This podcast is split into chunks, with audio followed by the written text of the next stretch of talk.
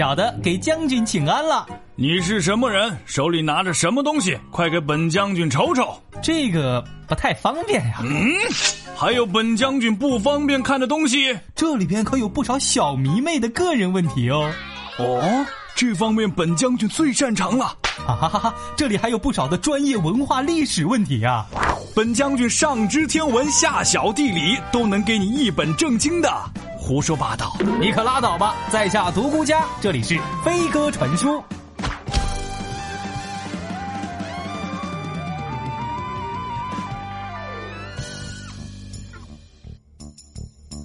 欢迎来到今天的飞鸽传书，在下独孤家向您请安了。来看看今天的问题啊！微信好友赵小萌提问：哎，嘉哥嘉哥，这个问题你欠我太久了。古代女孩来了大姨妈，该怎么办呢？这个问题啊，我相信很多小迷妹啊，很多年前飞哥传书就已经问过了。咱们今天详细跟大家聊一聊。首先啊，咱们先说说大姨妈这个名字就很有意思。它在古代还有很多别称，比较好理解的有月事啊、月水、月信这一种带月字儿的，也有表示月经很守信的什么庚信、信水、潮信等等，还有表示颜色的啊夏红。雪山崩，还有一些大家不太好理解的名字啊，比如说天魁。天魁这个名字呀，是宋代的薛古瑜，他用《易经》的卦象和阴阳概念来解释，说女子为阴，坤道也，坤纳干为魁，故女子月经为天魁。简单来说，就是讲女子的来月经符合阴阳之道，是上天的安排。就带了一种哎呀说不清道不明的神秘感，更奇怪的是，还有人把这事啊叫陈妈妈，听起来有点像年代剧里边人的名字。其实呢，陈妈妈说的是明代用绢布做成的月事带，陈的这个字儿啊，就是说这种布带呢一般是旧的，而不是说姓陈的陈。妈字是呢是骑马的马的谐音，说的其实就是骑马步子，也就是一种布。陈妈妈这个名字呢，在明清小说当中经常出现，也有叫她做陈姥姥的。说到这儿啊，聪明的朋友应该能够猜到，咱们现在把月经叫做大姨妈，跟古代的称呼有关系。当年的这个陈妈妈、陈姥姥，传着传着就变成了咱们现在女生说的：“哎呀，我来了，大姨妈了。”刚才我们讲到的陈妈妈不是人名而是一种月事带。那月经带呢，就是古代女性使用的卫生巾。什么样子啊？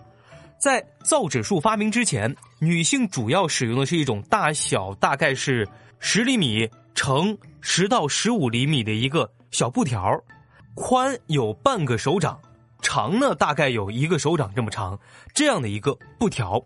在使用之前呢，会给这个布条当中塞进草木灰，两头有细绳可以系在腰间，就称为月事带，也可以叫做卫生带、脏垫儿。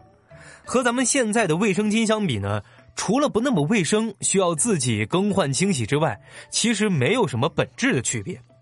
月事带在更换的时候呢，只要把里边吸满污秽的这个草木灰倒掉，然后洗干净，再用，再装进草木灰就可以了。家里条件好一点啊，月事带当中用的不是草木灰，而是干净的棉花，听起来好像卫生那么一丢丢，哎。但是新鲜的棉花吸水性不好，而且也不是人人都能用得起的，所以月事带加草木灰的搭配还是大多数女孩的选择。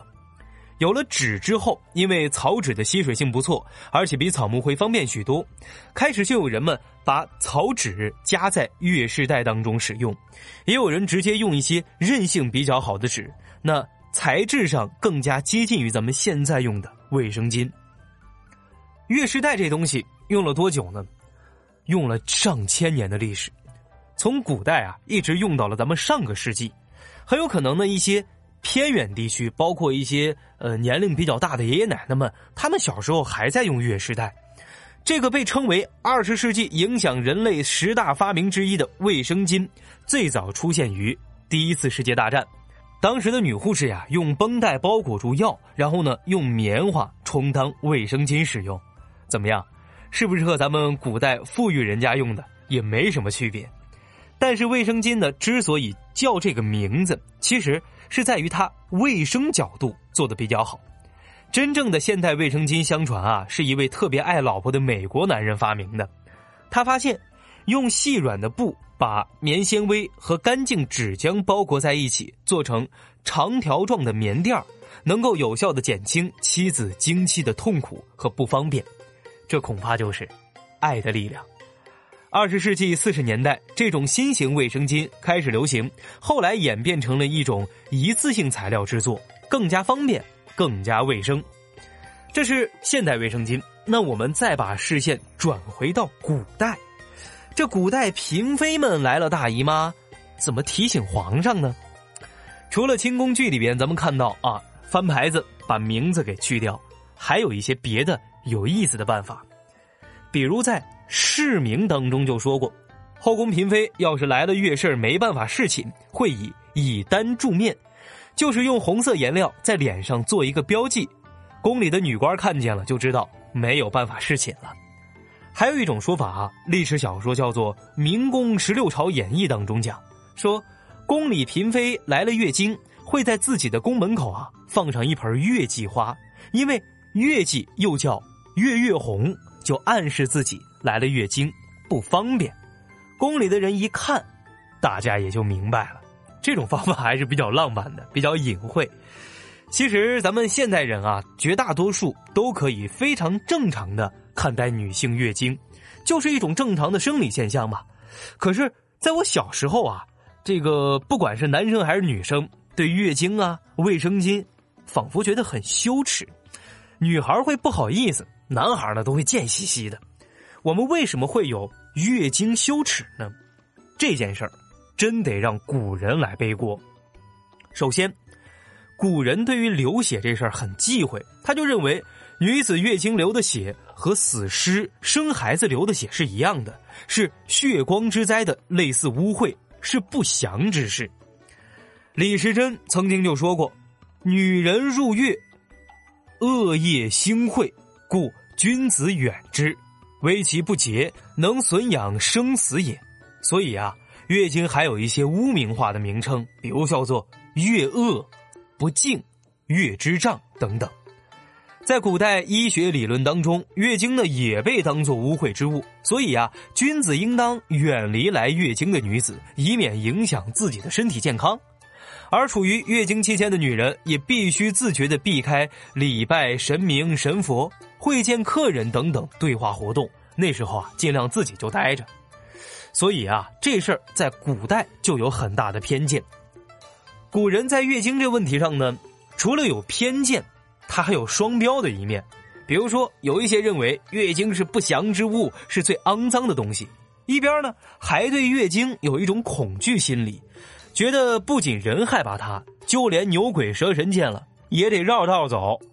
在这样的心理影响之下呀，月经摇身一变成了能够治病救人的药。《本草纲目》当中就有记载说，经血可以解物毒及疮毒，什么呢？可以解什么药伤、虎狼伤、呕血，甚至还能救治小儿惊颤。那能够治疗性病，还能治疗霍乱。你听听，这把月经当神药了。更加重口味的是说。为了治病啊，古人把月经的经血或饮或敷，受不了。而且呢，经血染脏的衣服也没放过，烧成灰冲着喝。经常听咱们节目的朋友应该知道，明朝的皇帝特别爱嗑药，炼什么仙丹之类的。这个嘉靖皇帝就特别爱嗑药。他是明朝皇帝，咱们之前有专门讲过，他就相信啊，吃仙丹可以长生不老。其实他吃的所谓仙丹里边，还有一种成分叫做红铅。红铅是什么？红铅其实就是精血。提取红铅的方法非常讲究，古籍当中记载说呀，会选取则十三四岁童女美丽端庄者，后面还有一大堆，翻译过来就是说呀。用这个红铅，必须呢材料选取年轻貌美的女童，年纪呢十三四岁左右，有残疾的、声音粗的、头发粗硬的，一律不要。严格看护他们的生活起居。等到来月经的时候呢，用这个金银器盛着倒入到瓷盆当中，再加入乌梅水、井水、河水搅拌晾干，再加入别的材料，最后炼成了这个药丸，就叫红铅丸。于是把红铅丸捧着送给嘉靖皇帝，嘉靖这么一吃，嗯，哎呀，他觉得特别好吃。然后明朝当中就有一个明确记载啊，说。呃，嘉靖皇帝时期有一个叫做陶中文的方士，就是给皇上献了红铅，得到了宠信，最后加官进爵，官至特进光禄大夫、驻回少师、少傅、少保、礼部尚书、工程伯。你听听，一连串的官职啊，全部源于一点惊喜。你有时候想想，古人他也挺好糊弄的。那这件事呢，也引发了朝廷上下。大家对于各种灵丹妙药的追求，给皇上送这东西就能升官，还努力读什么书，干什么实事呀？陛下，臣的鼻血也能入药，要不您试试？OK，这就是今天节目的全部内容。各位迷弟迷妹们，有什么历史问题啊？记得评论区告诉我，也可以全网搜索“一枚电台家”。想找我聊天，记得添加我的个人微信号“独孤家”的全拼加上六六六。下期节目听什么？你说了算。如果觉得节目做的还不错，转发、评论、点赞这些数据对我真的非常重要。我是你的独孤小家哥刘佳，咱们下期再见。